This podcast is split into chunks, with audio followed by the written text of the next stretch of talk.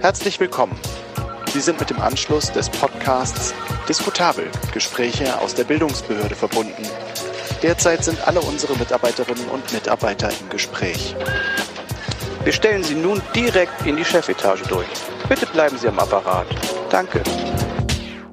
Es ist Sommerzeit. Äh, wir haben eine leichte Sendung der, äh, der Ausgabe diskutabel vor uns. Und heute ist es tatsächlich wahr. Wir treffen uns auf der Chefetage mit zwei Gigantinnen der politischen Bildung. Äh, zum einen ist das Stephanie Bruel aus der Europäischen Gesellschaft, nee, Europäische Fuck, jetzt habe ich es. Europä EAO, Europäische Akademie Otzenhausen. So, ich war schon beim Otzenhausen, weil ich da immer noch so ein kleines infantiles Lächeln zaubert mir das in mein inneres Kind.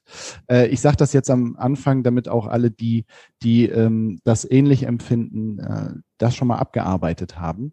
Und zum anderen ist es äh, Florian Feil vom BBZ Ingelheim, Weiterbildungszentrum in Ingelheim, ähm, die uns heute zugeschaltet sind, um über ein ganz leichtes Thema zu sprechen. Wir haben uns heute mal ähm, gedacht, ne, Sommerferien, alle irgendwie schon mit einem kleinen Drink in der Hand, äh, im Sinkflug unterwegs. Äh, wie politisch darf politische Bildung eigentlich sein? Ähm, das ist eine Sendung, die wahrscheinlich die Landschaft in ihren Grundfesten erschüttern wird. Äh, und dazu habe ich äh, wie immer meinen Kollegen, äh, geliebten Kollegen, frisch halb geimpften Kollegen Carsten Lucke dabei, der heute super gesund aussieht. Hallo Carsten, grüß dich. Moin, grüß dich. Hallo Stefanie, hallo Florian, schön, dass ihr dabei seid. Hallo. Florian lächelt einfach wie ein stiller Genießer, das finde ich auch sehr schön. wir, wir eröffnen die Sendung wie immer rituell mit äh, einem Lied, was wir gemeinsam singen werden. Das ist natürlich nicht wahr.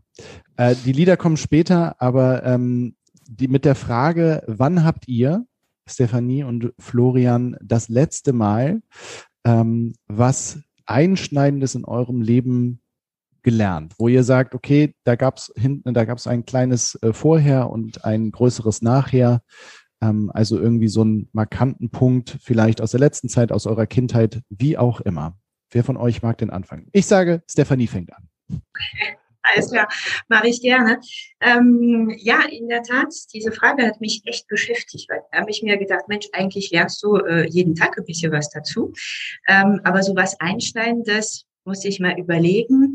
Ähm, in der jüngsten Vergangenheit, da würde ich mal, glaube ich, eher da andocken. Also aus dem letzten Jahr ähm, bin ich, glaube ich, eine Erkenntnis reicher geworden, weil ich einfach festgestellt habe, nee, ich muss anders anfangen mit der Annahme, mit der ich gelebt habe, bis zu dieser Erkenntnis, nämlich, äh, dass Menschen die gebildet sind, die sich weiterbilden, die sich informieren, ähm, gestärkt sind im Alltag in ihrer Kritik- und Urteilfähigkeit für das, was uns die Welt alltäglich beschert. Und hier da, durch die ganze Corona-Pandemie, der Rückzug auf unsere kleine Mini-Welt, habe ich durch zahlreiche Gespräche mit Familie, Bekannte, ähm, Umfeld in meinem Wohnort festgestellt, dass es immer mehr Menschen gibt, die für alternative Fakten oder für Verschwörungstheorien mal anfällig sind. Menschen, von denen ich mal vorausgesetzt habe, vielleicht so eine Projektion, mhm. ähm, dass die eigentlich für sowas nicht in Frage kommen, weil die sich eben differenziert informieren, weil sie eben äh, sich am politisch-gesellschaftlichen Geschehen interessiert sind. So, dann habe ich mir gesagt, wow, was passiert gerade? Ähm, und das hat mich, ähm, es, es gibt wirklich ein Nachher, weil da war ich so erschüttert in diese Grundannahme von mir, in meine äh, Weltbetrachtung, äh, dass ich mir gesagt habe, okay, und was heißt das denn? Woher rührt das? Ja, was passiert eigentlich mit Menschen, die, die wirklich gebildet sind, sich weiterbilden, sich informieren? Warum sind die so anfällig? Also was macht eine extrem äh, außergewöhnliche Situation wie die der Pandemie mit all ihren Folgen mit Menschen, Umgang mit Unsicherheit. Also das rührt für mich an Urängste des, des Menschen. Und dann komme ich natürlich dazu zu sagen, okay, was heißt das denn eigentlich für meine Arbeit? Das war für mich im Schluss ein Stück Bestätigung dessen, dass die Arbeit, die ich tagtäglich hier mal mache, umso ähm, berechtigter ist ähm, in der Form, ne? dass, dass man sagt, okay, wie schnell verfällt man in eine eigene Blase, ohne das vielleicht zu merken, weil das rührt an diese menschliche Urängste, also so meine Analyse, können wir auch das Thema hinschmeißen und auch darüber diskutieren. Aber das war jetzt die Erkenntnis der letzten, ja, ich sag mal fast ein Jahr. Also war schon erschütternd, muss ich ehrlich sagen. Ich kann mich da eigentlich direkt, direkt anschließen, ja, weil also ich, ich bin auf einen ganz ähnlichen Punkt gekommen. Ähm, ich fand erschütternd, jetzt einfach in dieser Pandemie zu beobachten, wie dünn doch die Schicht der Zivilisation ist, die uns und unsere Gesellschaft umgibt. Dass wir vielleicht vorher einfach ein Stück weit auch in Watte gepackt gelebt haben und geglaubt haben, bestimmte Common Truths, ja, äh, wie die Amerikaner sagen, ja, bestimmte, bestimmte Wahrheiten haben wir einfach alle miteinander gemeinsam und die sind so ein gesicherter Common Ground, auf dem wir stehen und dahinter fallen wir auch nicht wieder zurück. Äh, vielleicht haben wir alle vorher schon geahnt, dass das anders sein kann, aber wir haben in dieser Pandemie gerade erlebt, wie schnell das gehen kann und wie schnell auch ja, wie Stefanie gesagt hat, kluge, intelligente, gebildete Menschen äh, hinter diesen Firmen der Zivilisation wieder zurückfallen können und Dinge in Frage stellen, von denen wir gedacht haben, die stellt niemand Vernünftiges jemals mhm. mehr in Frage. Und das hat uns, glaube ich, allen, ja, so wie wir hier gerade sitzen und auch allen unseren Kolleginnen und Kollegen, die sich irgendwo im Bereich der politischen Jugend- und Erwachsenenbildung umtun, mal wieder gezeigt, wie wichtig unsere Arbeit ist und dass wir ja, wirklich systemrelevant sind, im wahrsten ja. Sinne des Wortes. Äh, Demokratie als äh, einzige gesellschaftlich verfasste Ordnung, die mhm. permanent neu gelernt werden muss und immer wieder neu gelernt werden muss, von der Jugend bis ins hohe Alter, wie Oskar Negt geschrieben hat. Das, das ist unser Ding, das müssen wir machen. Äh, und wir haben durch die Pandemie einfach wieder vor Augen geführt bekommen, wie wichtig unsere Arbeit ist, um uns mal selber auf die Schulter zu klopfen. Vielleicht etwas weniger schulterklopfend nochmal hinten angefügt. Es hat aber auch gezeigt, wie schwierig unsere Arbeit ist und manchmal wie viel vergebliche Liebesmüde auch mit drin steckt. Also auf dem Boden bleiben müssen wir trotzdem. Ich würde ich würd da gerne noch mal bei bleiben, weil ich habe heute Morgen gerade auf dem Weg hierher ähm, WDR 5 gehört und äh, da kam so der Satz, das war schon halb im Aussteigen, ich habe das nicht ganz gehört, aber da war auch sozusagen diese die These, naja, ob das alles sozusagen äh, Pandemie-immanent ist, äh, da hat man so drei Fragezeichen hinter gemacht. Deswegen nochmal die Frage an euch beide, glaubt ihr, dass das tatsächlich das, was ihr beschreibt, ähm, wirklich sozusagen durch die Pandemie gekommen ist? Oder war die Pandemie letztendlich ein Brandbeschleuniger oder hat äh, sie die Büchse der Pandora irgendwie geöffnet nur und eigentlich äh, war sozusagen latent unter der äh, Oberfläche irgendwas am Wabern und am sich am Wickeln? Und zwar nicht im Sinne von äh, ein paar Monaten, sondern tatsächlich schon über Jahre, vielleicht sogar Jahrzehnte im Sinne von ja, äh, das, was in den 70er Jahren losging mit Umbruch irgendwie in, in unseren Gesellschaften, dass das sich sozusagen jetzt wirklich so aufgestaut aufgebaut hat und dann letztendlich durch die Pandemie so Pop gemacht hat? Das wäre meine erste Frage. Und die zweite ähm, war auch, äh, wäre auch nochmal, ähm, was ist die Analyse, was gerade wenn, wenn ich zu, zu Stefanie nochmal zurückkomme, äh, ähm, wenn es eben der Anwalt ist oder, keine Ahnung, der gute Freund, der irgendwie Ingenieur ist. Ne? Also jetzt nicht irgendwie stereotypenhaft Menschen, die klassisch gewählt haben, zum guten Bildungsbürgertum gehören, die sozusagen jetzt in, in diese Geschichten abdriften. Äh, habt ihr da eine Erklärung für, was, was passiert da, was tut das? Also ist es die Pandemie oder es muss ja auch was anderes sein, dass Menschen wirklich sich in, in diese Richtung auf einmal äußern und anfangen, ja, Demokratie, staatliche Strukturen, unser gesamtes gesellschaftliches System, ich übertreibe jetzt vielleicht mal ein bisschen, aber tatsächlich anfangen zu negieren. Vielleicht darf ich ganz kurz einhaken, bevor ihr so, also es ist wahnsinnig weites Fass, ne? Und wir wollen äh, ja zum Thema auch noch, ne, wie politisch darf politische Bildung sein, kommen. Also äh, nur das noch, ich rufe das nur noch mal ins Gedächtnis. Und jetzt ihr. Also ich mache es kurz. Ich glaube, das ist jetzt nicht ein Phänomen, das jetzt mal entstanden ist durch die Pandemie, sondern das zutage gefördert wurde durch die Pandemie dass es latent schon äh, da war und die Pandemie als Brennglasfunktion quasi gewirkt hat dadurch. Ähm, weil das ist schon, das ist massiv. Ja, also das, das, das rührt jetzt nicht an der Oberfläche, sondern das geht ganz tief äh, hinein und stellt natürlich in Frage das Verhältnis des Menschen, egal mit welchem Bildungsstand, ähm, zu, ähm, zur demokratischen Struktur, zur Debattenkultur. Und ich glaube, es gab vorher einen Verschleiß äh, gerade also denke ich in, in Frage der demokratische Debattenkultur, die das dann dazu gefördert hat. Jetzt durch die Pandemie, weil man in seine Blase äh, zwangsläufig jeder in seine Blase zurückgebracht worden ist. Und dann hast dann dann bewegt man sich in dieser Blase und das das beschleunigt das Ganze.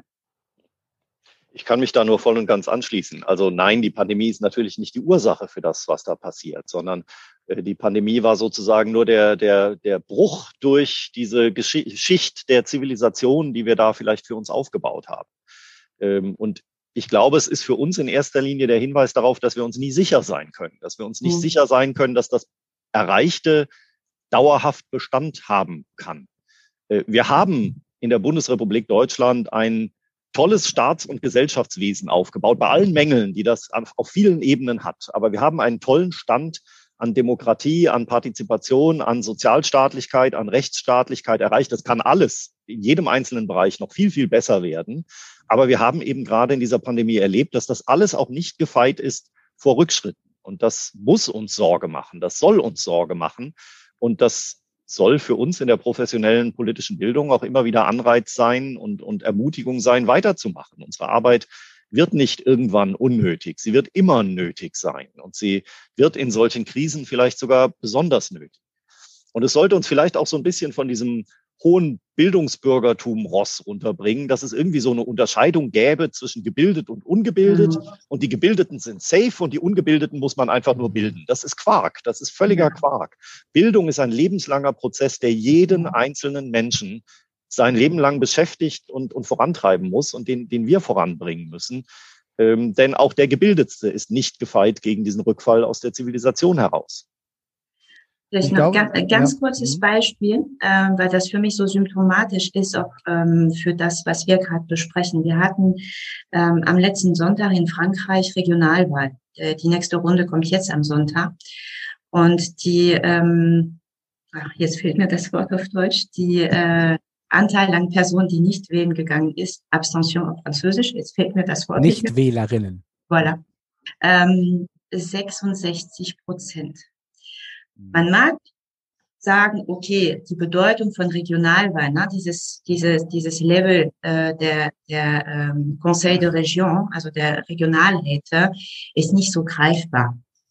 Okay, aber 66 Prozent, das ist schon eine Hausnummer. Und das ist quer durch die Bank für alle Parteien. Na, man kann ja nicht sagen, keine Ahnung, Rassemblement National hat Wähler total mobilisiert. Nee, alle gar. Und das, das, das ist für mich so ein bisschen exemplarisch äh, äh für das, was du gerade äh, sagst, äh, Florian. Das ist, äh, das hat jetzt mit, äh, hier haben wir einen Strich, oben drüber sind die Gebildeten, check, unten drunter die Nicht-Gebildeten, auf die müssen wir fokussieren. Nee, mm -mm. das stellt wirklich gravierende Frage des demokratischen Systems ähm, in Frage. Ja, und ich glaube, was da, was da auch drunter liegt, ist dieses Ding, und ich glaube, darauf hat Carsten auch so ein bisschen angespielt, dieses Aufkommen des Gefühls von, das ist nicht gerecht, was hier passiert in dieser Gesellschaft, was mit mir auch passiert in meiner eigenen Lebenswirklichkeit. Ich lebe nicht in einem gerechten System und das wird jetzt gerade sehr deutlich in der Verbindung, und da muss ich auch sagen, das ist eine persönliche eine persönliche Erfahrung, die ich auch mache, in der Verbindung mit dem Wunsch nach neuen Narrativen, die eben nicht dieses angegraute, ewig wiederkehrende, sich selbst bestätigende System irgendwie in sich vereinen. Ne? Und auf einmal wirst du da halt irgendwie reingesaugt, dann geht das, dann geht das ganz, ganz schnell und zack, bist du da und dann hast du Xavier Naidu, der irgendwie von der Woche sich wieder hinstellt und sagt, die Erde ist eine fucking Scheibe, wo man sich so denkt, ey, hallo, und gibt es noch die Naturgesetze, an die wir uns irgendwie alle, also wirklich so die Grundfesten dessen, worauf wir leben, dieses Planeten werden da erschüttert. Und das bringt mich dann auch nochmal zu der Frage, ne? also wie entschlossen darf politische Bildung, das ist natürlich jetzt sehr zugespitzt, wenn wir über Verschwörungstheorien sprechen, aber wie entschlossen darf sich politische Bildung positionieren im, äh, in dem Wunsch, Demokratie ähm, zu wahren und sich wirklich auch ähm, der, der Ausbildung von Resilienzen zu verschreiben. Also, ne, wenn wir, wenn wir jetzt mal in dieses politische Geschehen gucken, dann sehen wir, die Gesellschaft spaltet sich weiter auf. Ne, eine AfD erstarkt, ähm, eine, eine CDU ähm, rutscht irgendwie ob sie es wollen oder nicht, irgendwie an den, an den rechten Rand äh, phasenweise und weiß nicht, wie sie sich dagegen wehren kann. Also so diese, diese ganzen Risse, die da entstehen, ähm, die, die werden jetzt eben deutlich sichtbar. Und deswegen ähm, will ich auch nochmal die Frage eben zu euch für ein Eingangsstatement vielleicht einfach zurückspielen. Nicht wie politisch darf politische Bildung sein, sondern auch vielleicht wie politisch muss politische Bildung sein in diesen Zeiten, wo wir eben in Klimakrise leben und wo wir einfach wissen, das ist erst der Anfang und es wird weitergehen in so eine Richtung. Ich habe mich äh, bei eurer Fragestellung tatsächlich erstmal gefragt, was heißt denn politisch eigentlich mhm. in diesem Zusammenhang? Ja, diese Frage, wie politisch darf politische Bildung sein, als ihr mir die sozusagen als Hausaufgabe hier für eure Ausgabe gegeben habt, habe ich sofort gedacht, alles klar, ich weiß, worum es geht. Und je länger ich drüber nachgedacht habe in den letzten Tagen und Wochen, desto mehr unklarer war mir, worum es mhm. eigentlich gehen soll. Weil wir müssen uns, glaube ich, wirklich fragen, was heißt politisch in diesem Zusammenhang? Mhm. Anders gefragt, wie, wie kommuniziert man eigentlich unpolitisch über politische Zusammenhänge? Ich glaube nämlich, das geht gar nicht. Äh, die Kommunikationswissenschaftlerinnen und Kommunikationswissenschaftler sagen, man kann nicht nicht kommunizieren. Und ich würde in Ergänzung dessen sagen, äh, man kann nicht nicht politisch über politische Zusammenhänge kommunizieren. Auch Dinge, die man weglässt, haben politische Implikationen. Und mhm. deswegen, ich glaube, eine eine unpolitische politische Bildung kann es gar nicht geben. Das ist, ist Illusion und, und völlig unmöglich. Die Frage ist, glaube ich, immer nur, wie fair und transparent gehe ich dabei vor? Und das ist natürlich ganz wichtig bei unserer Arbeit. Und ich glaube, darüber werden wir hier in dieser Sendung auch ganz viel miteinander sprechen und streiten können, äh, wo man da die Grenzen zieht. Aber ich glaube, diese Vorstellung, wie sie ja beispielsweise von der AfD auch ganz proaktiv vertreten wird, politische Bildung habe neutral zu sein, was immer das jetzt konkret heißt, auch darüber sollten wir uns austauschen. Äh, ich halte das für einen völlig verfehlten Diskurs. Politische Bildung kann überhaupt nicht neutral sein. Ähm, wir brauchen das auch gar nicht zu versuchen. Der Versuch, neutral zu sein, wäre seinerseits eine, eine Verschleierung und wäre, würde genau dem Transparenzgebot in der politischen Bildung entgegenstehen, aus meiner Sicht. Aber ist das tatsächlich so? Also ich, ich weiß, dass wir beide da schon äh, ein, zwei Mal haben uns in, in dieser Diskussion verhakt. Ähm, ich bleib mal gerade bei diesem Wort neutral.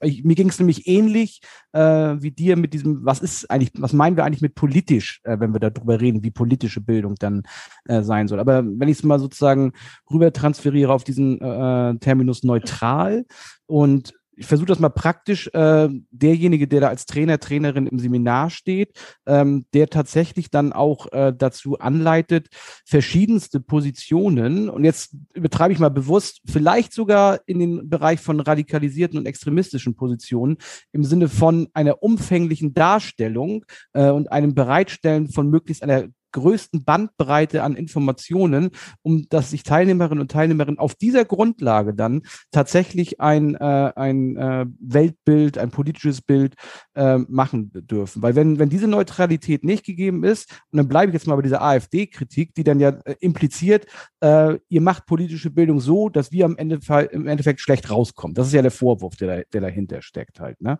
Deswegen die Frage nochmal, also ist, ist nicht diese Neutralität eigentlich was, was wir eigentlich leisten müssen, weil wir eben, ich will ja nicht sagen, dass wir indoktrinieren, aber äh, je politischer wir werden, auch in unseren Aussagen als Trainerinnen und Trainer, äh, gehen wir ja ein Stück in diese Richtung. Also da, daran anschließend könnte ich jetzt Bände sprechen. Ja, das ist, das ist die große Frage nach dem Sein und dem Allumfänglichen und ich dürfte eigentlich nur mit 42 antworten.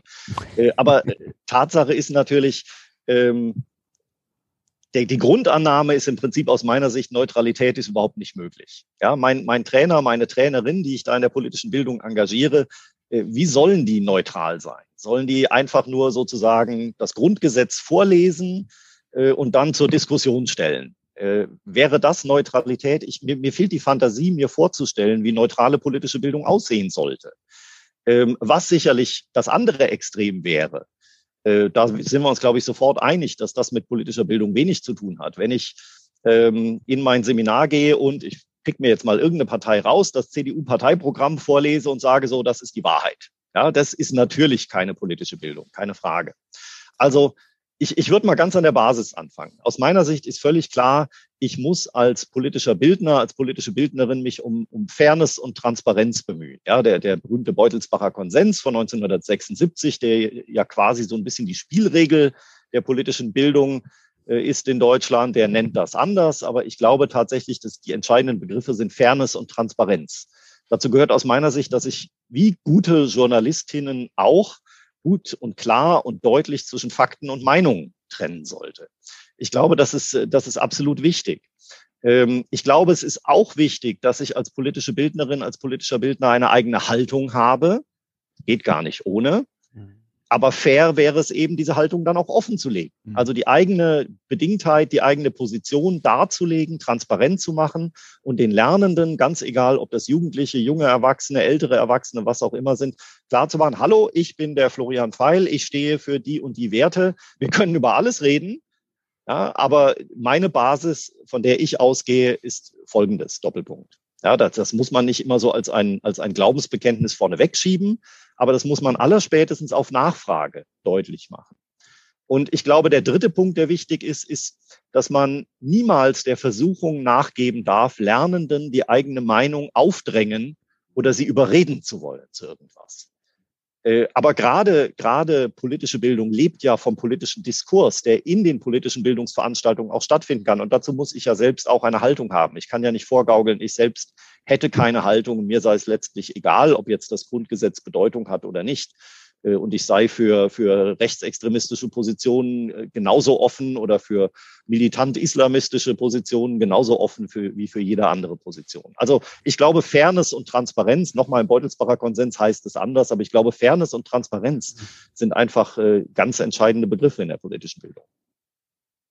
Stefanie, du wolltest. Ja, also das da an an vielen Punkten. Also ich ähm, stehe mit äh, 200 Prozent hinter der Aussage, äh, Neutralität und politische Bildung, das passt ja nicht. Also neutrale Haltung, das, das passt einfach nicht. Ich meine, selbst wenn man überlegt, am Anfang der politischen Bildung auch in Deutschland. Diejenigen, die dann in den 50er Jahren, die standen für ganz klare Visionen, für, für gesellschaftliche äh, Entwicklungen, ja und haben die auch kundgetan. Ja, also wenn ich das jetzt mal an, an Beispiel unserer Organisation war ganz klar, wir stehen hier für ein föderales Europa. Wir sagen jetzt nicht, ihr müsst alle dafür stehen, aber wir stehen dafür und, ähm, und bringen das auch transparent in den Diskurs mit euch, in den Austausch. Und ich glaube, diese Frage der Haltung, die ist essentiell, um auch glaubwürdig zu sein gegenüber unseren Teilnehmenden.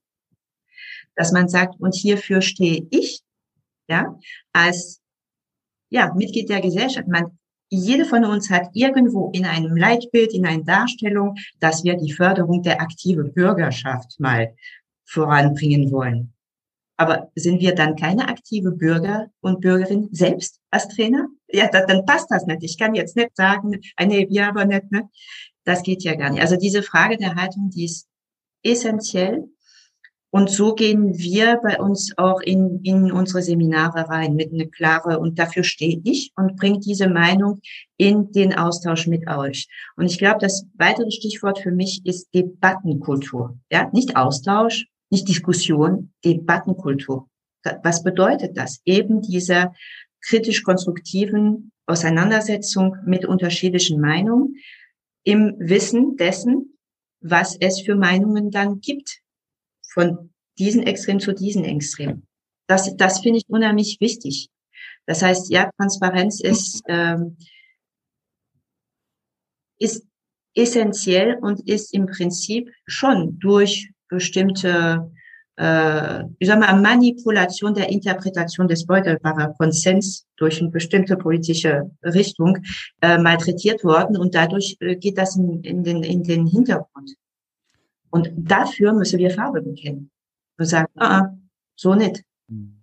Wir hatten in der ersten Sendung Thomas Krüger ja zu Gast, äh, der auch nochmal gesagt hat, ne, also politische Bildung ist per se politisch äh, und äh, das nicht anzuerkennen wäre im Prinzip, geht das an allem vorbei. Aber ich will nochmal einen konkreten Fall reinbringen, der das vielleicht nochmal deutlicher macht, was ihr sagt, ich bin da total bei euch, ne, aber was ich als problematisch empfinde, gerade im Bereich der Jugendbildung, ist, dass es per se, also per Definition, im, mit dem Moment, wo es losgeht, eine Asymmetrie zwischen der Beziehung des Trainers, der Trainerin und den Lernenden gibt. Ja?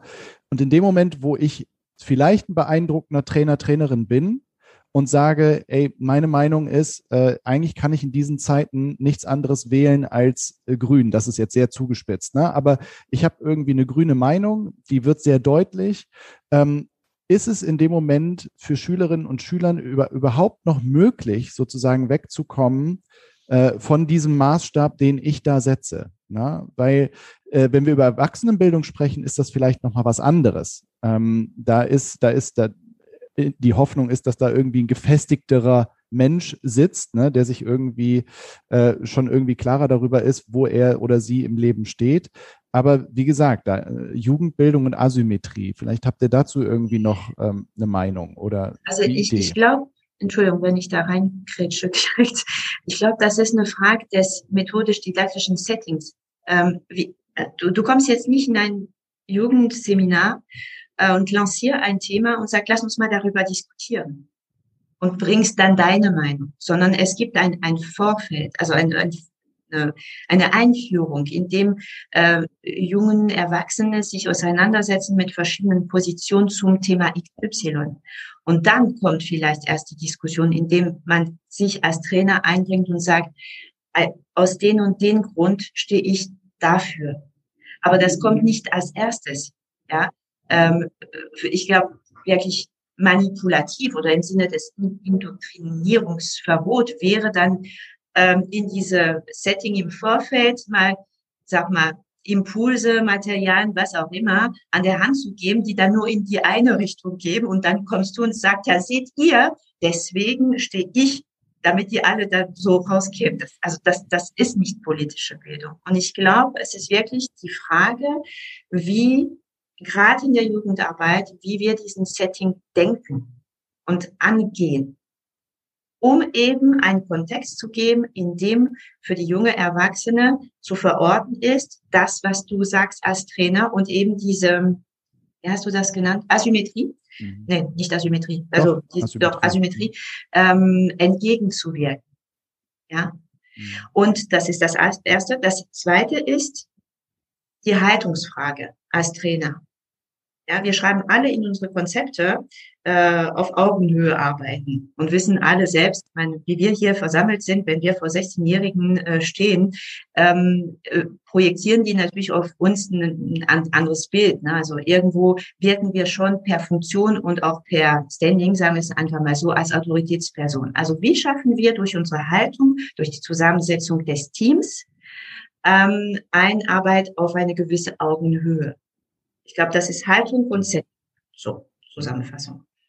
Ja, aber also ich, ähm, gerade bei dem, was ihr äh, gesagt habt und auch was, was Florian von sagte, das ist auch für mich der Neutralitätsbegriff. Also Neutralität heißt für mich nicht inhaltslos toter Fisch irgendwie, sondern äh, Neutralität in dem Sinn, dass man eben tatsächlich die ganze Bandbreite auch abdeckt, zur Sprache bringt, auch sich klar positioniert und sagt, okay, das ist jetzt bewusst meine Meinung. Also ich sage zum Beispiel bei meinen Jugendlichen immer, wenn ihr hier nach fünf Tagen äh, Europaseminar rausgeht und ihr sagt, Europa ist scheiße und habt fünf gute Gründe, ne, hervorragend. Ne? Genau das, äh, dann ist es absolut okay. Ich bin nicht dafür, um nicht da, um euch davon zu überzeugen, dass dieses Europa, wie es im Jahr 2021 gerade dasteht und funktioniert, dass das der Weisheit letzter Schluss ist. Ne? Und ihr sollt auch nicht überzeugte Europäer werden. Wenn ich es mir persönlich wünsche, gerne ja, äh, dann muss ich das so deutlich machen. Aber wenn ihr anderer Meinung seid, äh, dann eben ist es absolut okay, wenn ihr dann entsprechende Gründe habt. Ne? Also das, das ist das, was ich meine äh, mit Neutralität, dass ich denen eben auch das, was wir vielleicht als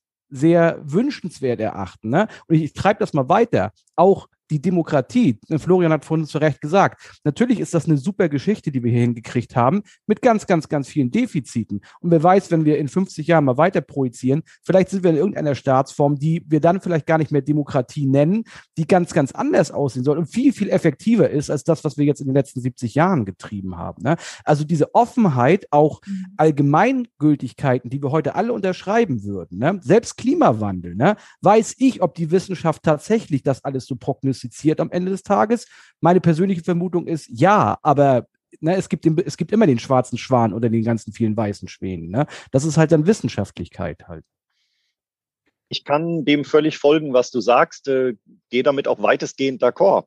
Ich halte nur den Begriff der Neutralität für völlig falsch dafür. Nicht zuletzt auch deswegen, weil der Begriff der Neutralität ja auch gerade von Seiten der AfD als Kampfbegriff gegen die schulische und außerschulische politische Bildung verwendet wird. Ja, wir haben diese, diese Lehrerpranger-Portale, wo ja im Prinzip genau äh, bewirkt werden soll, dass SozialkundelehrerInnen sich einfach eben möglichst gar nicht mehr politisch äußern mhm. sollen. Und das wird ja unter dem Schlagwort der Neutralität verwendet. Und wir dürfen ja auch nicht vergessen, dass auch, auch verfassungsrechtlich der Begriff des staatlichen Neutralitätsgebots äh, eine gewisse Bedeutung hat.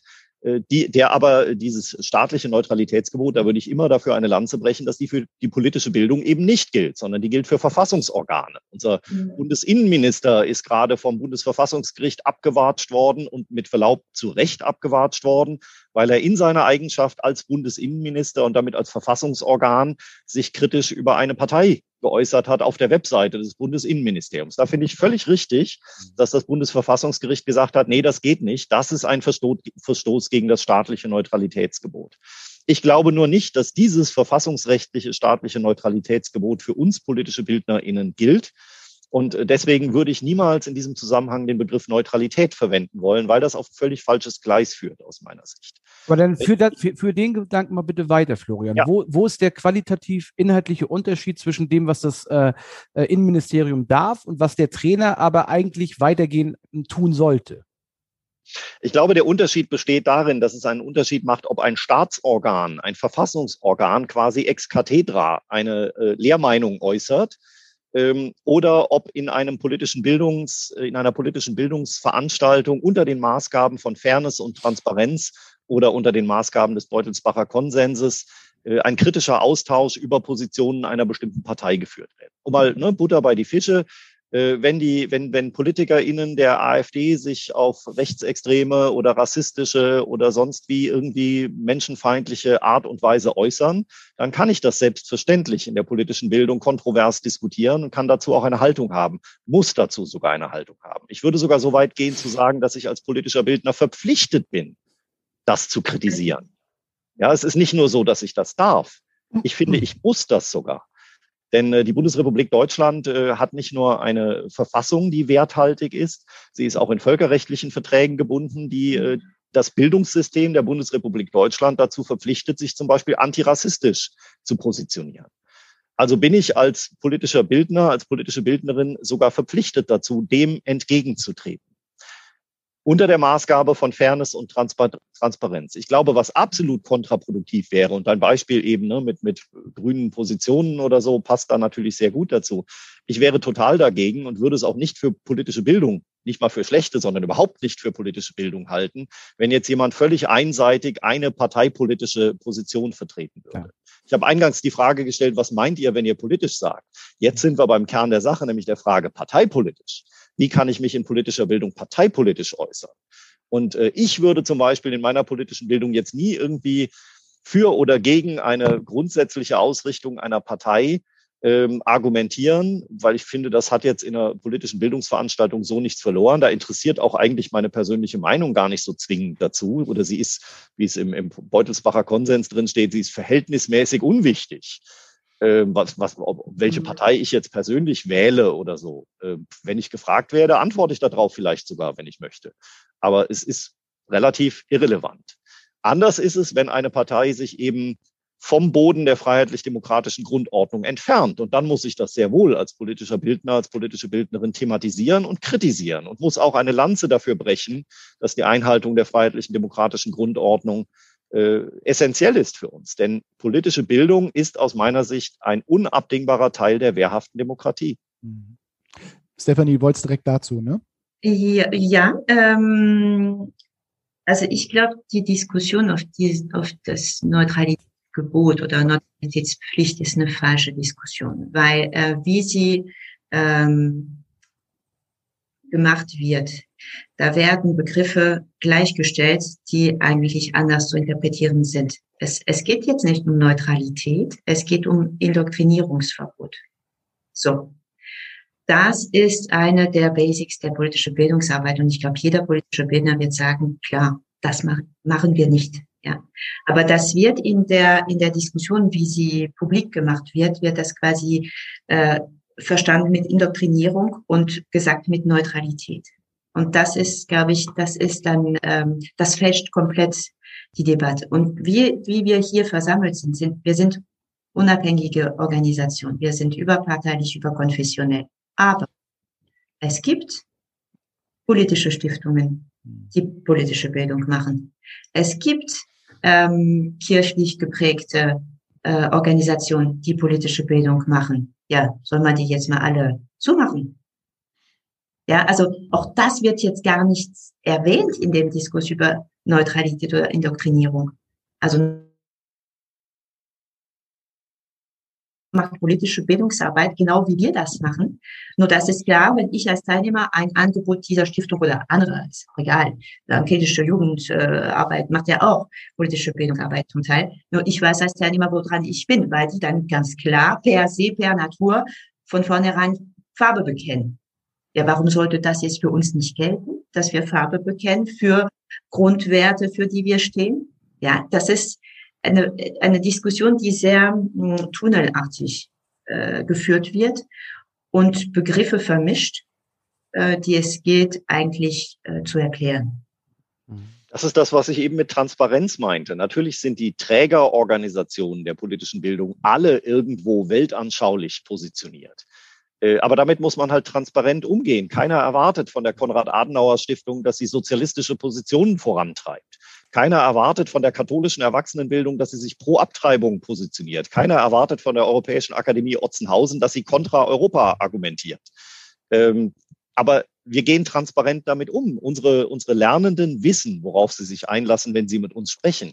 Und ich glaube, was entscheidend für gute politische Bildung ist, dass trotzdem Stefanie Brüel in Otzenhausen bereit ist, über die Vorteile und Nachteile Europas zu diskutieren, dass die katholische Erwachsenenbildung bereit ist, in ihren Veranstaltungen sich der Diskussion über Abtreibung zu stellen, dass auch die Konrad-Adenauer-Stiftung bereit ist, über sozialistische äh, Zukunftsentwürfe zu diskutieren. Die Bereitschaft zur Diskussion auf dem Boden einer transparenten eigenen Haltung.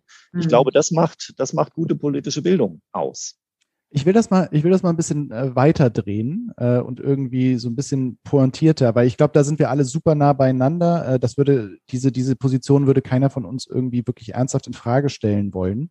Ähm, aber ich will es mal greifbarer machen, vielleicht, ähm, wo sich die Spreu vom Weizen trennen könnte beim Thema Klimakrise. Ja, ähm, jetzt ist das der Begriff Klimawandel ist schon gefallen, ähm, Klimakrise, das ist ein anderes Framing. Ähm, und ich glaube, wenn, wenn, oder beziehungsweise ist es noch, leben wir in einer Zeit, in der wir wirklich davon, darüber noch diskutieren dürfen, weil es nun mal drängt als Thema, weil es so, mhm. weil es so wichtig ist, ähm, jetzt zu handeln, äh, dürfen wir uns Lux den Luxus noch gönnen, darüber zu diskutieren, könnte es vielleicht auch sein, dass die Wissenschaft Unrecht hat. Ähm, ne? Während irgendwie 99 Prozent aller Wissenschaftler sagen da draußen, das Ding ist dabei, äh, ist schon in den Brunnen gefallen. Wir sind, wir, wir leben über unsere Verhältnisse und daraus ableitend ähm, auch politische Handlungsempfehlungen auszusprechen. Ne? Also ich rede jetzt noch weiter. Die, die, die CDU veröffentlicht gerade äh, ein Regierungsprogramm, was schon eine Frechheit ist, finde ich, aber ein Wahlprogramm, ne, das, ähm, das im Prinzip an dieser Nummer völlig vorbeiläuft ne, und an der Dringlichkeit eigentlich äh, vorbei regiert.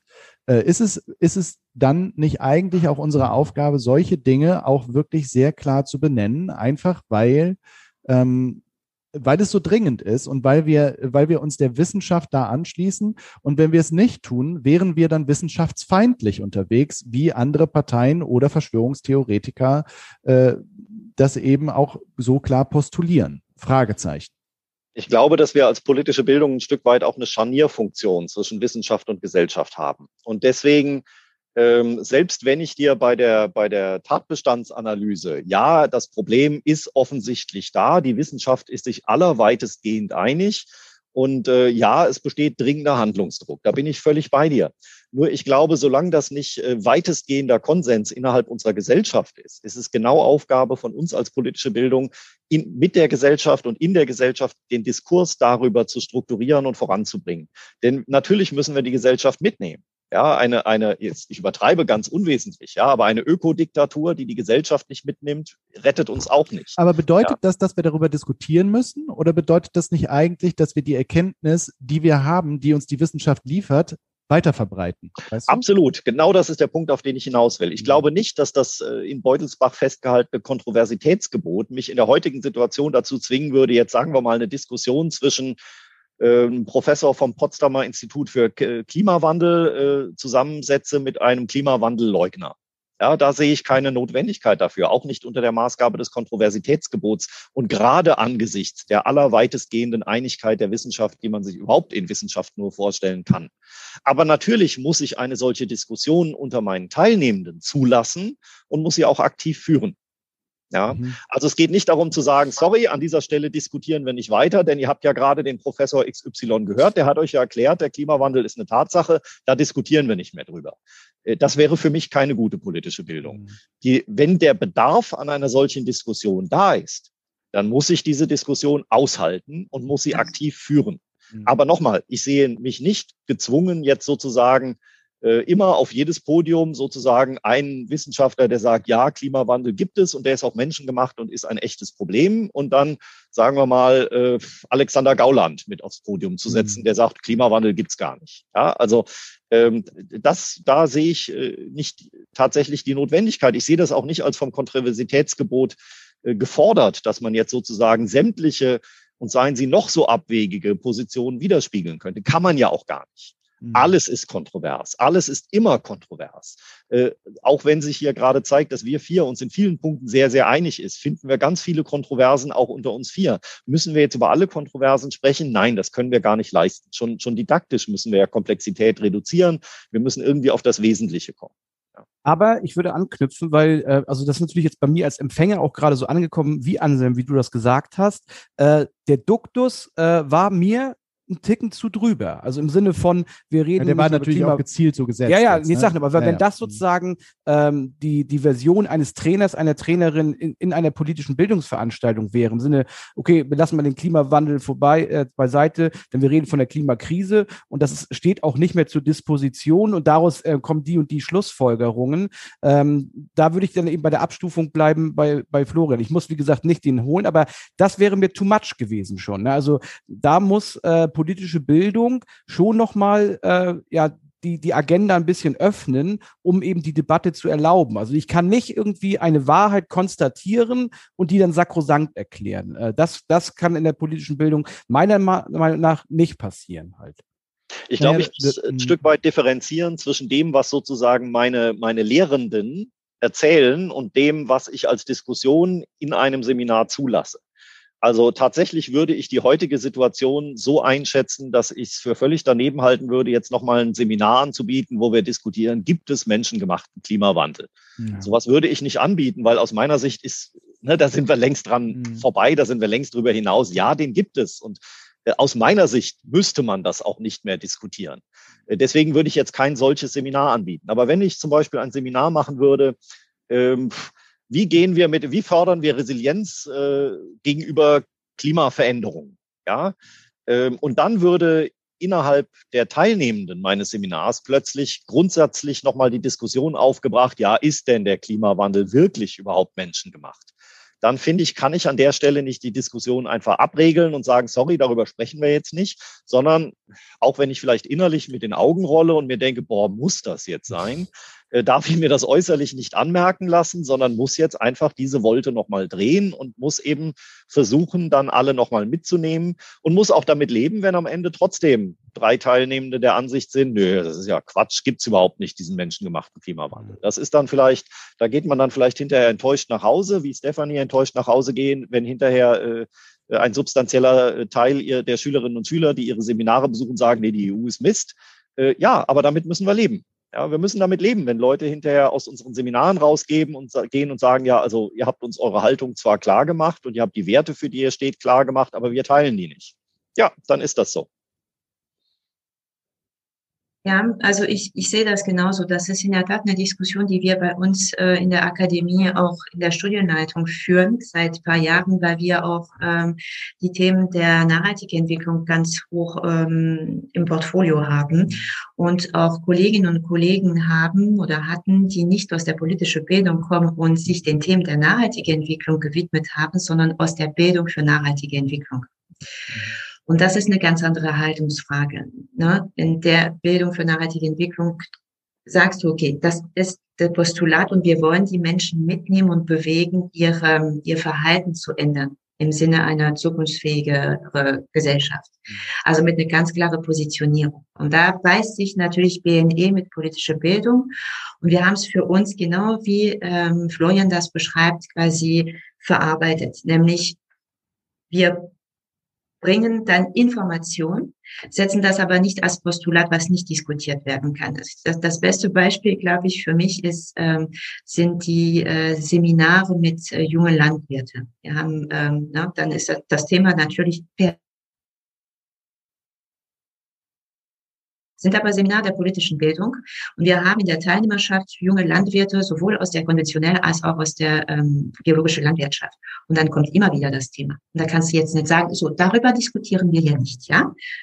So, das heißt, die Diskussion ist ja da. Und da, da, wir sehen auch, wenn, wenn das quasi im Sinne der politischen Bildung geführt wird, dann kommst du auch voran, dann kommen auch die Jugendlichen miteinander voran, weil machen wir uns ja nichts vor. Die mögen sich nicht besonders die von der konventionellen Landwirtschaft, die von der biologischen Landwirtschaft. Also da sind schon so ethische Positionierungen da hinten dran stecken, philosophische Sichtweisen. Aber das, das bringt, das siehst du in dem Kontext von mehrtägigen Seminar, dass da eine Annäherung passiert und dass dann im Prinzip die Denkanstöße für die Weiterführung der eigenen Reflexion, und dafür stehen wir ja als politische Bildner für, ja, diese Denkanstöße zu geben, die eigene Meinungsbildung zu fördern. Und das ist, glaube ich, der Punkt, der essentiell ist. Ich, ich, äh, während ich euch so zuhöre, ähm, erinnere ich mich so an so ein paar Szenen aus, aus äh, unseren Bildungsveranstaltungen und Seminaren und so. Und ich muss sagen, also das Gefühl, was bei mir eintritt, wenn, wenn wir solche Diskussionen führen, wo ich denke, okay, da ist eigentlich ein Deckel drauf und das ist irgendwie gesellschaftlicher Konsens in der Blase, in der ich irgendwie unterwegs bin, ähm, das finde ich gut. Also ich merke, wie mich das, wie mich das, ähm, äh, wie mir das auch Freude bereitet, beziehungsweise wie ich das gut finde, klar zu sehen, wo stehen wir eigentlich oder wo mhm. stehen andere, ne? Und wo, wo, ähm, wo tritt eigentlich nochmal was deutlich zutage, äh, was, was ich eigentlich sehen muss, um auch ein Gefühl dafür zu behalten, in was für einer diversen Gesellschaft ich eigentlich lebe. Ne? Ähm, und ich, ich finde es nochmal ganz wichtig, auf diesen Punkt hinzuweisen. Und das war nämlich ein großes Thema in einem, unserem vorletzten äh, Podcast äh, von, von Daniel mit Daniel auf der Mauer, dieses, diese, diese ähm, Unterscheidung zwischen Diskussion und Dialog. Also äh, ich, ich bin nicht dazu da, irgendwie immer nur Kontra zu geben, sondern ich will irgendwie in eine, in eine im besten Falle immer noch in eine liebevolle, anerkennende Haltung kommen, ne, in der ich anderen begegnen kann und so auf Augenhöhe tatsächlich auch mit denen spreche und nicht so von oben runter das reindrücke, von dem ich denke, dass es richtig ist. und äh, da, da hilft mir in, in dieser Unterscheidung, und das ist ja auch das, was du sagst, Stefanie, nämlich, äh, dass, dass wir eigentlich in Dialog kommen müssen über diese Dinge, um auch diese verhärteten Fronten gar nicht erst äh, weiter zu verhärten, beziehungsweise aufweich, aufzuweichen, ne, unter dem großen Stichwort Ambiguitätstoleranz. Also das Aushalten, das Mitnehmen, ähm, und äh, das, das Vermitteln auch zwischen diesen Positionen. Ah, Carsten, du wolltest, du guckst. Nee, aber also jetzt, ich habe ich hab noch einen anderen Punkt, aber den bringe ich gleich nochmal. Aber das ist ja auch nochmal eine Frage, die geht ja zum Anfang unseres Gesprächs auch zurück. Ne? Also ähm, diese Ambiguitätstoleranz und auch dieses Verstehen, das, was du jetzt gerade beschreibst, und dieses Beispiel, was äh, mit, den, mit den Landwirten, ähm, das ist ja was, was uns jetzt fernab von, wie politisch darf politische Bildung sein, ja anscheinend äh, zunehmend in den letzten Jahren ein bisschen auch als Gesamtgesellschaft äh, verloren gegangen ist, nämlich äh, sich gar nicht mehr darauf einzulassen, sondern es ist ja sofort immer eine ganz starke Aggressivität und ein mhm. wirklich hundertprozentiges Ablehnen der anderen Haltung, äh, die da einhergeht. Und das ist ja gar nicht mehr im besten Sinne des Wortes äh, eine demokratische Debatte und ein sich miteinander auseinandersetzen mit Argumenten. Und selbst wenn man am Ende äh, auseinandergeht und dann eben aber dann wieder ein Bier trinken geht, aber sozusagen die Schärfe, die da drin drinne ist. Ne? Das ist ja ein gesamtgesellschaftliches Phänomen. Ich weiß gar nicht, wie wir auf politische, als politische Bildung darauf reagieren können und äh, wie wir das äh, hinbekommen. Äh, das ist natürlich eine relativ große Aufgabe. Das ist nur jetzt dieser eine Punkt, der mir durch den Kopf schießt. Florian. Mhm. Das ist ein ganz wichtiger Punkt, den du da ansprichst. Und natürlich erleben wir gerade, dass irgendwie unsere Gesellschaft immer weiter auseinanderdriftet. Äh, was nicht schlimm wäre, solange irgendwie der gesellschaftliche Diskurs in Ordnung mhm. wäre. Aber in der Tat, da gebe ich dir völlig recht, wir erleben ja so ein Stück weit auch eine Ermüdung des gesellschaftlichen Diskurs und ein Abnehmen der Bereitschaft, mit anderen mhm. Positionen überhaupt noch in einen argumentativen Betonung auf argumentativ, in einen argumentativen Austausch zu treten. Das ist ein großes Problem. Ähm, vor allen Dingen werden andere Positionen sehr schnell auch als illegitim dargestellt. Und ich glaube, da müssen wir als politische Bildung uns auch ein Stück weit gegen verwahren. Um ein ganz konkretes Beispiel zu bringen. Wir haben äh, in einer mythischen Vorzeit, als es noch Präsenzveranstaltungen gab, also wir reden von der grauen Vorzeit vor der Pandemie, da hatten wir eine Präsenzveranstaltung, da ging es unter anderem um das Thema Rassismus. Und dann meldete sich ein älterer, älterer weißer Mann äh, zu Wort und sagte, also er könnte gar nicht verstehen, was denn jetzt an dem Wort Rasse überhaupt abzulehnen sei. Bei Hunden würde man doch schließlich auch von Rasse sprechen. So. Das war so der, der, der Oh Gott-Moment, wo ich innerlich dachte, meine Güte, wie gehst du jetzt damit um? Wir haben darüber daraufhin diskutiert. Wir haben sehr intensiv, sehr hart mhm. diskutiert, äh, aber sachlich und äh, sind am Ende alle zufrieden, dachte ich, aus dieser Veranstaltung rausgegangen.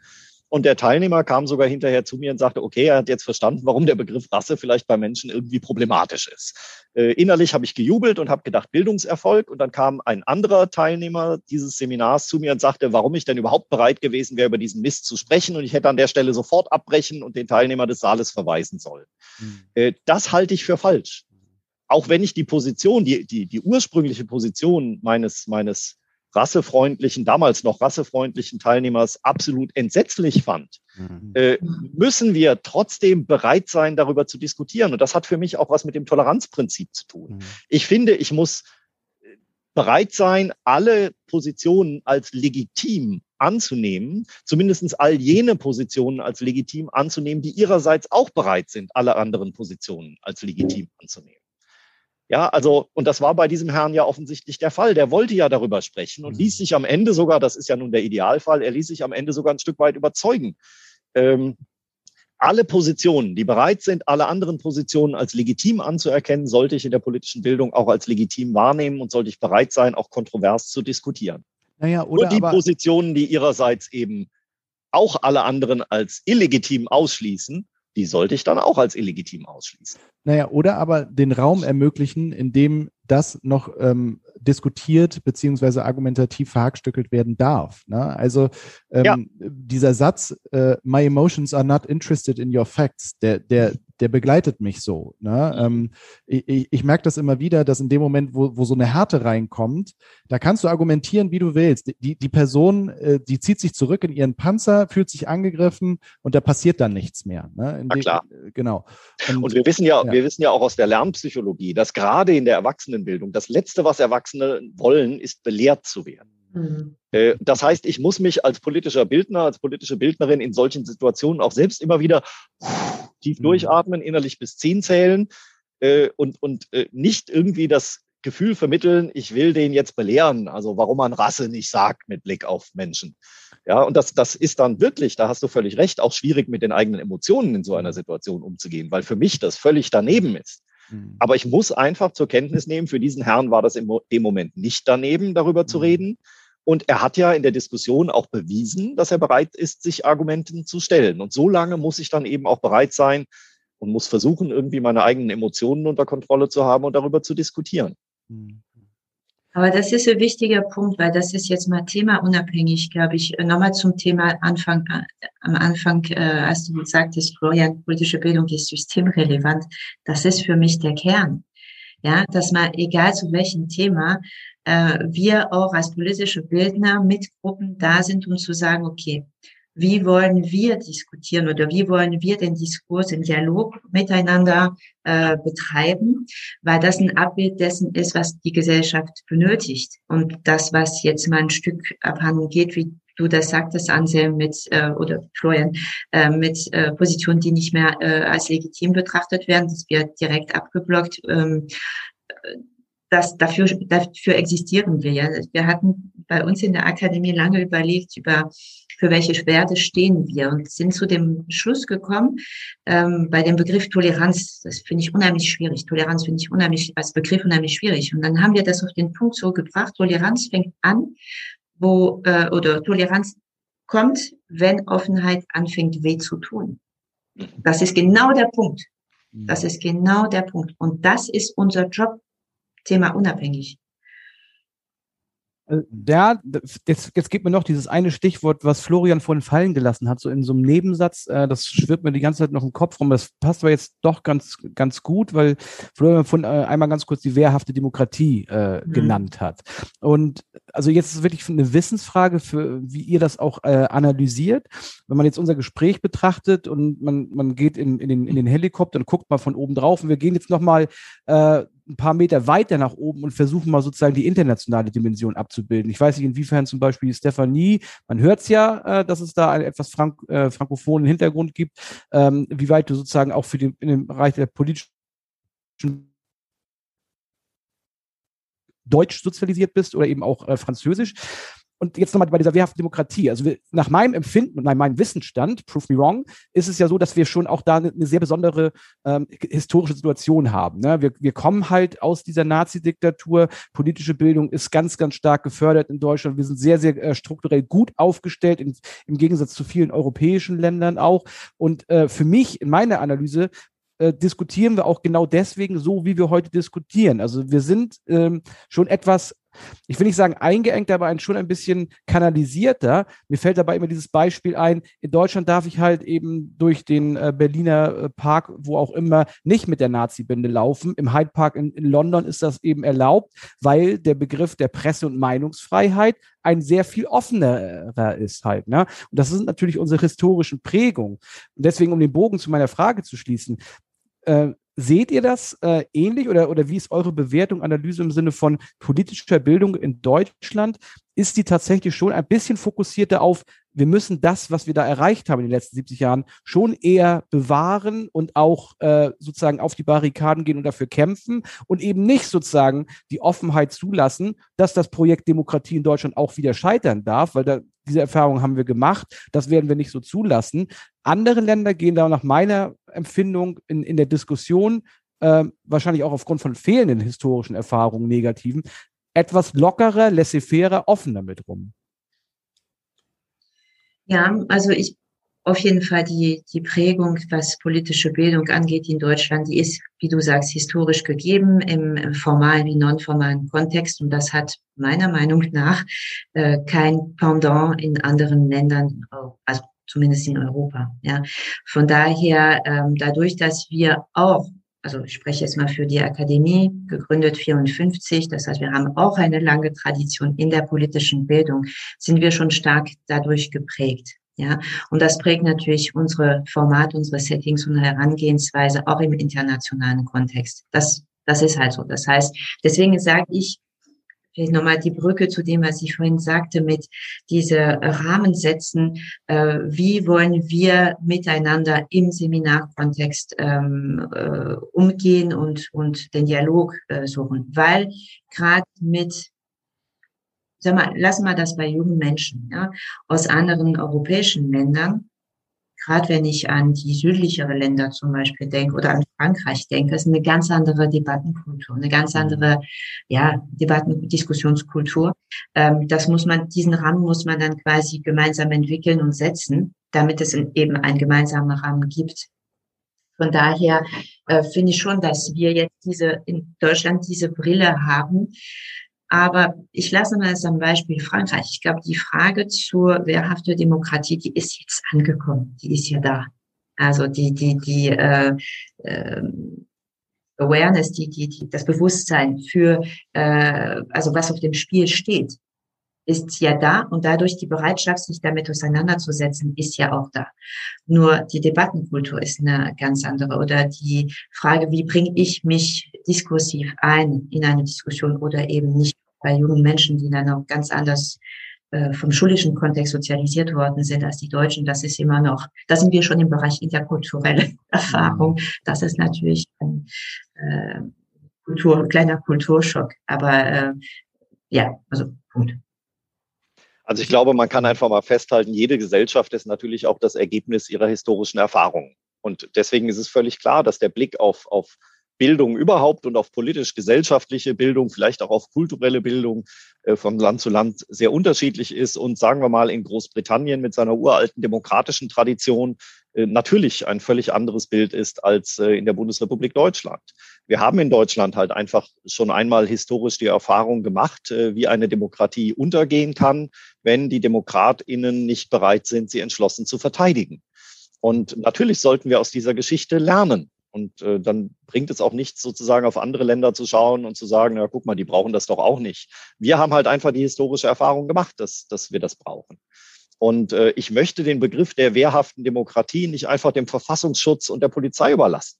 Mhm. Ja, also wehrhafte Demokratie, ich glaube, eine der wichtigsten Erfahrungen der Weimarer Republik ist, dass es die Bürgerinnen und Bürger selbst sein müssen, die ihre Demokratie verteidigen. Ja, Sicherheitsorgane können dabei unterstützen und können helfen und sind vielleicht auch nötig, aber am Ende müssen die Bürgerinnen und Bürger selbst ihre Demokratie verteidigen. Und deswegen finde ich so als zivile Komponente der wehrhaften Demokratie äh, finde ich, spielt die politische Bildung eine ganz, ganz wichtige Rolle, wenn sie einerseits eben die Offenheit hat, sich allen, auch den schmerzenden und unbequemen Diskussionen zu öffnen und gleichzeitig aber mit einer klaren pro-demokratischen, äh, pro-menschenrechtlichen Grundhaltung in diese Sachen hineingeht.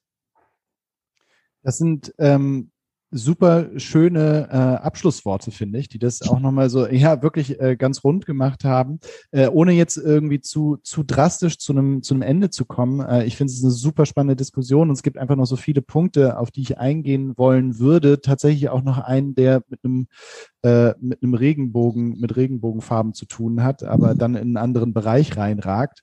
Äh, finde ich aber auch eine super spannende Debatte. Ich, ich, ich schaue mal so in die Runde, ob ich diese Frage noch stellen sollte ähm, nach, nach einer Position dazu, einfach weil es aktuell ist oder ob es vielleicht auch eine eigene Sendung wäre, die man äh, dann mit, weiß ich nicht, mit äh, irgendwelchen Funktionären von der UEFA führen müsste. Ähm, ich, ich, ich stelle sie einfach mal. So als Abschluss äh, zum Sport. Ne, das, heute Abend endet der Tag ja auch in einem großen Happening äh, in München und der Frage danach, ähm, muss sich äh, der Sport nicht eigentlich ähm, ja, politisch positionieren, in, de, in dem Falle ja eigentlich gesellschaftlich positionieren. Also äh, da geht es um Menschenrechte, da geht es um Werte und da geht es nicht um eine politische Frage aus meiner Perspektive. Äh, und was wäre sozusagen ein guter Move der UEFA gewesen, ähm, um aus dieser Nummer rauszukommen, äh, die, die eben dann politisiert worden ist, sollte das Münchner, Olympia, äh, das Münchner Stadion heute Abend in den Regenbogenfarben als Bekenntnis zum LGBTQ-Movement äh, erleuchtet sein dürfen und damit eben diese Wertekampagne der UEFA, die sie ja selber nun vor sich herträgt, mit diesem All-Equal-Claim, ähm, auch unterstützen dürfen, äh, eingedenk der Tatsache, dass der Gegner der deutschen Mannschaft heute Abend eben äh, Ungarn sein wird, die vor kurzem erst entschlossen haben, dass sie äh, Homosexualität und Auseinandersetzungen mit äh, anders anderer Geschlechtlichkeit als heteronormativen äh, Geboten äh, aus, dem, aus dem Schulunterricht im Prinzip, aus der Bildung der Kinder ausschließt, äh, sehr gezielt. Habt ihr dazu eine Meinung? Ich finde es, ich es ein spannendes Thema. Ich habe das heute Morgen mit meiner Frau schon im Bett äh, besprochen. Also ich sag mal so, im, drei, drei Sachen, die mir eingefallen sind. Erstens, glaube ich, mit äh, grundsätzlich sollte ein Sport gerade in solche ähm, Events alle vier Jahren, alle x Jahren ähm, durch die UEFA oder die FIFA mal Farbe bekennen. Die haben so eine Strahl, Strahlkraft, ich schaffe das schon, mhm.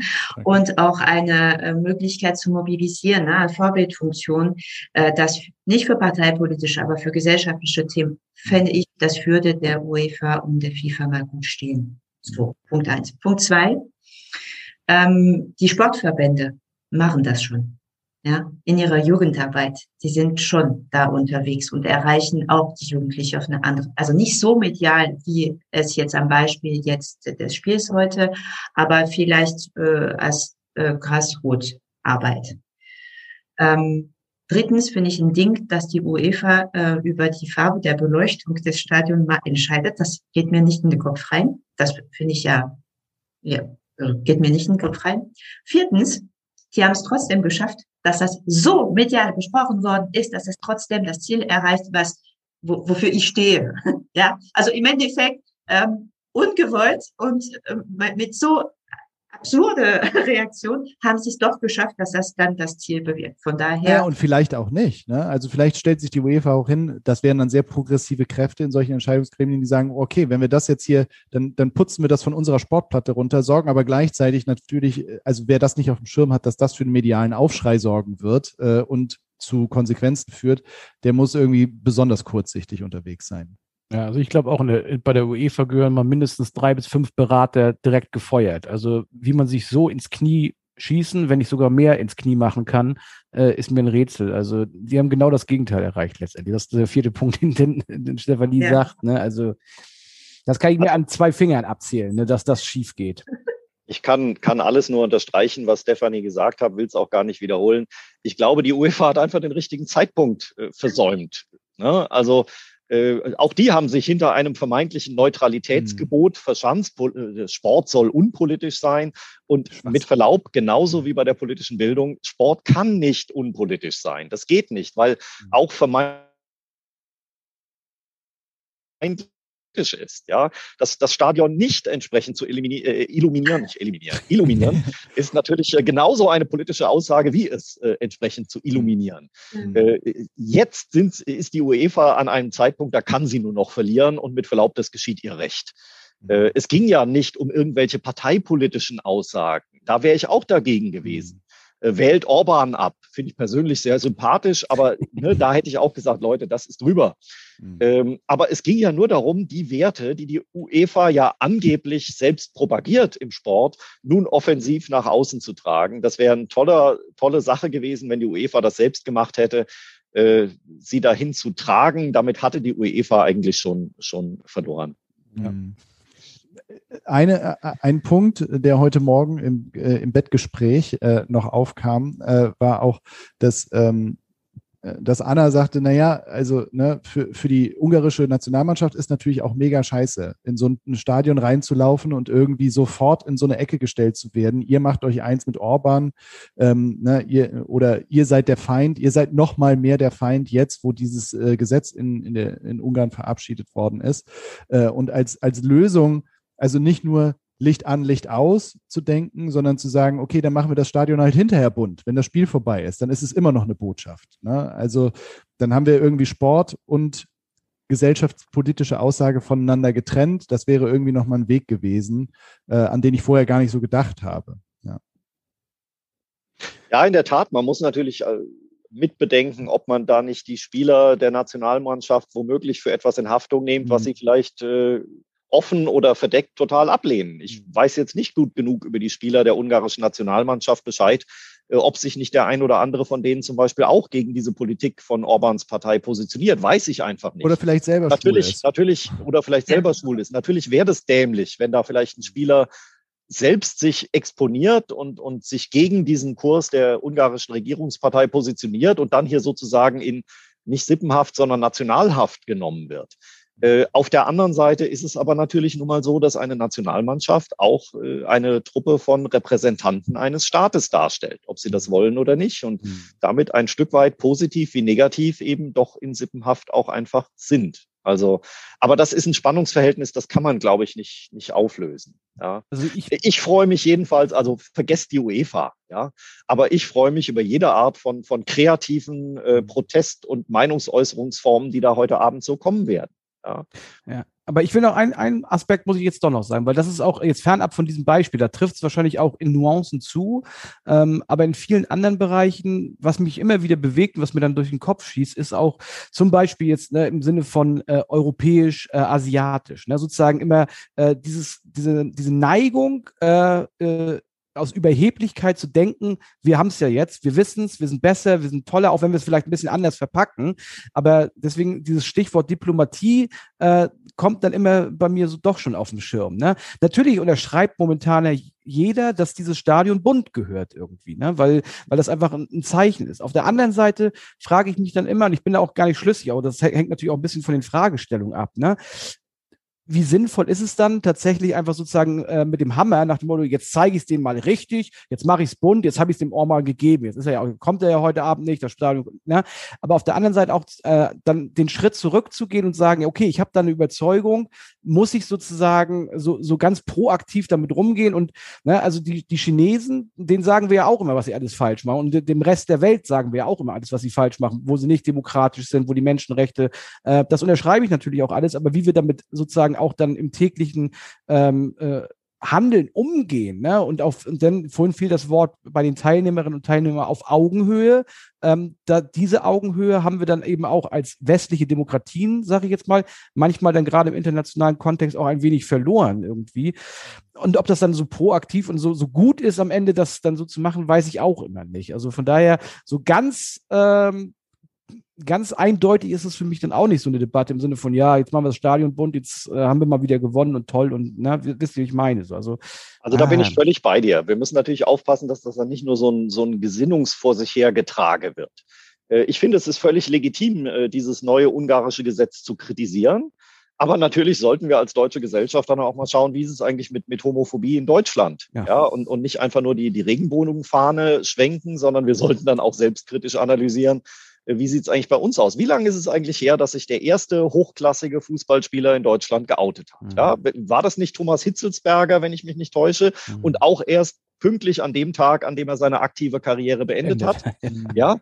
Und wie viele, wie viele aktive schwule Bundesliga Hochklasse-Spieler gibt es eigentlich im Augenblick? Also offen Schwule, mhm. äh, weiß ich gar nicht, aber so schrecklich viele sind es, glaube ich, nicht. Und wie viel Homophobie gibt es eigentlich noch in unserer mhm. Gesellschaft? Da haben wir eigentlich wirklich auch noch genug in Deutschland selbst zu tun. Und auch wenn vielleicht so ein Gesetz, wie das in Ungarn gerade verabschiedet worden ist, im Augenblick jetzt gerade in Deutschland nicht denkbar wäre. Wir haben am Eingang unseres Gesprächs über den, über den dünnen Firn der Zivilisation gesprochen. Äh, wir sollten nicht denken, dass ein solches Gesetz auf alle Ewigkeit bei uns unmöglich sei. Ja, aber deswegen, also ich sehe das jetzt nicht so eng, weil ähm, wenn man dann dieses Stadion in diese äh, bunten Farben da hätte, gibt es sicherlich Menschen auch in Deutschland, die Fußball gucken werden und plötzlich dann diese, diese farbige Konstellation sehen und sich fragen, warum haben die das so gemacht? Ja, also wir können jetzt nicht davon ausgehen, dass äh, jeder schon mal dann so weit vielleicht informiert ist oder dass man sagt, okay, was war dann der Auslöser? Und das ist schon mal ein erster Denkanstoß, um weiterzugehen. Also für mich würde ich das nicht so als Appell nur gegen diese ein Gesetz in, in Ungarn so rezipieren, das ist mir zu eng, sondern grundsätzlich um das Thema zu platzieren und dann zu gucken, okay, wie sieht, wie ihr das dann beschrieben habt in anderen ähm, Teilbereiche, anderen Ländern. Und das finde ich jetzt nicht so fast missionarisch, wie ich das jetzt mal ableiten würde, was du gemeint hast, äh, Carsten, dann immer dann immer guter Ratschlag parat zu haben als Europäer. So, so betrachte ich das gar nicht. Also vielleicht kommen wir endlich mal zum Schluss zu einem Punkt, bei dem wir jetzt nicht jedes Mal sagen, ja, sehe ich genauso wie du. Also sehe ich Ist mir auch gerade so. durch den Kopf gegangen. Sehr gut. Endlich mal ein bisschen Streit hier. Naja, äh, und das ist ja, das führt uns ja auch zurück zu der Debatte, die wir gerade geführt haben, ne? zu, oder zu dem Dialog, den wir gerade geführt haben, äh, nämlich darüber, was ist politisch und was ist ein Wert. Ne? Also an welcher Stelle ist es eine Wertediskussion, die ich eigentlich nicht führen muss, weil es ist ganz klar, dass wir in einer diversen Gesellschaft leben, dass wir die haben wollen äh, und dass wir uns gegenseitig als die Menschen anerkennen, die wir halt sind, in, in allen unseren Orientierungen, ob die mir nun passt oder nicht. Und äh, da kann ich schon da kann ich schon auch als Missionar hingehen und sagen, nee, fuck you. Äh, das ist, das ist nicht verhandelbar. Ähm, und wir werden dieses, dieses, wir, wir treten gegen dieses Gesetz ein und äh, nehmen dann aber gleichzeitig auch in Kauf, okay, damit verhärte ich wieder Fronten. Ne? Und vielleicht führt es dazu, dass eine Orban-Regierung, die sowieso schon äh, ja irgendwie auf einem ganz schwachen, schlechten Weg unterwegs ist, äh, sich bestärkt darin fühlt äh, in dieser Wahrnehmung, wir gegen alle anderen. Äh, und ähm, und eben weiter aus dem, aus dem Staatenbund äh, ausschert, den, den wir eigentlich beschützen wollen. Darf ich da noch einen draufsetzen, ohne damit ja. direkt schon das Konzept für die nächste Ausgabe eures Podcasts vorgeben zu wollen? Äh, ich finde, es reicht nicht mal, einfach nur anzuerkennen, ja, wir sind divers und das ist gut so, ja, um mal äh, Klaus Wowereit hier zu Ehren kommen zu lassen, sondern ich finde, politische Bildung muss eigentlich sogar noch einen Schritt weiter gehen. Und da kommen wir jetzt zu dem Bereich Empowerment. Ja? Mhm. Äh, und da, auch das steht sogar eigentlich im Beutelsbacher Konsens von 1976 schon drin. Nur heißt es da noch nicht Empowerment, sondern da steht Schülerorientierung drin. Und, und heutzutage sagt man Interessenorientierung, also dass man mit politischer Bildung eben auch den Lernenden versucht, mhm. ihre eigene Stellung in der Welt klar zu machen, ihnen dabei zu helfen, ihre eigenen Interessen zu analysieren und ihnen auch dabei zu helfen, mit Aussicht auf Erfolg ihre eigenen Interessen zu vertreten. Ja, und da, das ist, glaube ich, eine ganz wichtige Aufgabe von politischer Bildung, die mehr ist als einfach nur Institutionenkunde und wie funktionieren Wahlen und warum ist es wichtig, dass jeder Wahlrecht hat, sondern wir müssen auch noch den Schritt weitergehen und gucken, warum nehmen manche Leute ihr Wahlrecht nicht wahr? Warum können sie es vielleicht nicht oder warum halten sie es nicht für nötig, ihr Wahlrecht wahrzunehmen? Also diesen Aspekt äh, des mhm. Empowerments finde ich enorm wichtig. Und das ist, glaube ich, am Ende sogar noch wichtiger als, als die Regenbogenflagge. Ja, die ist mhm. auch wichtig als Symbol. Mhm. Aber noch wichtiger ist es dann am Ende auch homosexuellen Menschen zu helfen, gegen Homophobie vorzugehen und auch als Gesamtgesellschaft gegen Homophobie vorzugehen. Äh, Menschen mit Migrationshintergrund, Vordergrund, was auch immer, jedenfalls mit irgendeiner anderen als einer äh, jahrhundertealten deutschen Familiengeschichte zu helfen, ihre Interessen wahrzunehmen. Ja, Kartoffelkultur von mir aus, wie immer du es nennen willst. Ja. Äh, also ich glaube, wir, wir müssen als politische Bildung in der Hinsicht auch sehr politisch sein, dass wir diese Interessenorientierung sehr mhm. ernst nehmen und auch voranbringen. Ich schließe mal diesen Topf mit äh, der Eilmeldung des äh, Spiegel, der gerade sagt, dass von der Leyen äh, mit rechtlichen Schritten gegen Ungarn droht aufgrund dieses Gesetzes, was wir gerade äh, diskutiert haben. Von daher, also EU äh, wird aktiv, äh, meldet gerade Spiegel Online ganz äh, wichtig als Eilmeldung. Und vielleicht äh, ist das der Deckel auf dem Topf und leitet über zu Anselm, der uns jetzt musikalisch äh, rausgeleitet. Ah, danke, danke EU-Kommissionspräsidentin Uschi, dass du, dass du den Deckel auf diesen Topf gepackt hast. Äh, ja, genau. Äh, wie politisch darf Musik sein, ist unser nächstes Thema äh, oder muss, äh, muss Musik sein. Wir fragen euch nach eurem Wunsch äh, für die Spotify äh, Gästeliste, den ihr, ihr ähm, hinterlassen dürft. Jeder von euch gerne einen Song, der für euch wichtig ist und vielleicht so ein Wrap-up. Jeder so 20 Sekunden. Warum der Song und warum ist er wichtig für euch? Und welcher Song ist es? Genau, und welcher Song? Stefanie hat vorhin angefangen, jetzt darf Florian zuerst. Gerne. Also tatsächlich, mein, mein Liedwunsch passt perfekt zu dem, was ich am Ende mit Empowerment gesagt habe. Das war zwar jetzt Zufall, aber es passt tatsächlich richtig gut. The Power of äh, Love. Nee, nee, nee, nee, nicht so. äh, der Song äh, stammt von dem amerikanischen Country Rocker Jason Isbell and the 400 Unit und heißt White Man's World. Und äh, der weiße Mann, Jason Isbell, hat in diesem Song sich damit beschäftigt. Es ist im Prinzip ein Song aus der Sicht eines Menschen, der in irgendeiner Weise privilegiert ist, eben in diesem Fall dadurch, dass er weiß ist, dadurch, dass er Mann ist und der ähm, aus seinem, dem Vergleich seiner eigenen Privilegien mit dem, den vermeintlichen oder nicht vorhandenen Privilegien von anderen gesellschaftlichen Gruppen die Pflicht herauszieht, sich für die weniger Privilegierten einzusetzen. Mhm. Und darin gibt es eine wunderbare Textzeile im Refrain, die mir wahnsinnig gut gefällt. Die heißt, There's no such thing as someone else's war. Ja, also es wird ja gerne gesagt, oh, komm, dafür soll jemand anders kämpfen, das ist jetzt nicht mein Problem, that's someone else's war. Und er sagt, das gibt's überhaupt nicht. There is no such mhm. thing as someone else's war. Äh, ein, ein Satz, der mich auch wahnsinnig erinnert an, an das Zitat von Martin Luther King, Injustice anywhere is a threat to justice everywhere. Ja, also Ungerechtigkeit an irgendeinem Ort der Welt bedroht die Gerechtigkeit an jedem anderen. Und deswegen gefällt mir dieser Song wahnsinnig gut. Er ist auch musikalisch ein sehr schöner Song. Äh, und was mich als Vater immer wieder berührt, ist, er begründet das in dem Song damit, dass er eben eine kleine Tochter hat, äh, und er sich keine Welt wünscht, in der diese kleine Tochter irgendwann, wenn sie zur Frau heranwächst, sie irgendwann an die berühmte gläserne Decke stößt. Und äh, insofern widme ich diesen Song meiner Tochter, die nicht mehr so klein ist, aber von der ich mir auch nicht wünsche, dass sie irgendwann an irgendwelche gläsernen Decken stößt. Jason Isbell and the 400 Unit, White Man's World. Very nice. Beautiful. Und das, wie, wie du das machst, wie du, wie du darüber sprichst, erinnert mich so ein bisschen an so einen Radiomoderator. Auch so dieses am Ende nochmal äh, sagen, wie der Song heißt und dann wird er eingespielt. Eigentlich müssen wir den Song jetzt gerade so reinfaden lassen. So ja, ich dachte, du bist darauf vorbereitet, Anselm. Ich schieb gerade den Regler hoch. aber, Florian, aber, Florian, ist auch äh, wirklich Profi. Ihr macht, das, ihr macht das ja tatsächlich mit Musik und politischer Bildung auch äh, in Seminarform. Ne? Das Richtig. muss man vielleicht als Hintergrund als, wissen und als Studienreisen durch die mhm. Südstaaten der USA. Genau. Das war jetzt ja, der Werbeblock. Cool. Ja. voll gut. Stefanie. Ja, ich habe mich entschieden, das war eine schwere Geburt, äh, für Angel von Massive Attack. Ähm, politisch engagierte Band, dieses Lied halt nicht, aber ja gut, ich hatte zuerst mal Utopia im Blick, ja, aber das ist kein, ähm, kein äh, Lied äh, für Playlist, sondern das muss man einfach sehen. Das ist eine künstlerische Performance, aber mit starken, starken Message. Press. Also bin ich zurück zu Angel, weil das ähm, finde ich ähm, ist für mich so ein Lied, was die Grenzen verschwinden lässt zwischen Realität und Traum.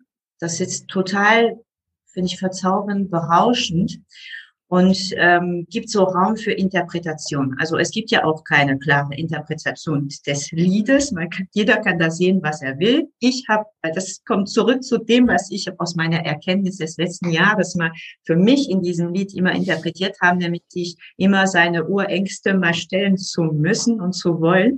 Das ist das, was sich mit dem Lied assoziiert. Und genau. Und jetzt ist dann ähm, Angel ist nicht, hat nichts mit meiner Tochter zu tun, aber mit meiner Großmutter, die Angèle hieß und mich dermaßen geprägt hat in meinem Leben, dass äh, ich jetzt dieses Lied auch mal wirklich im Herzen habe und mit mir trage, mit meiner Großmutter. So viel zum Thema.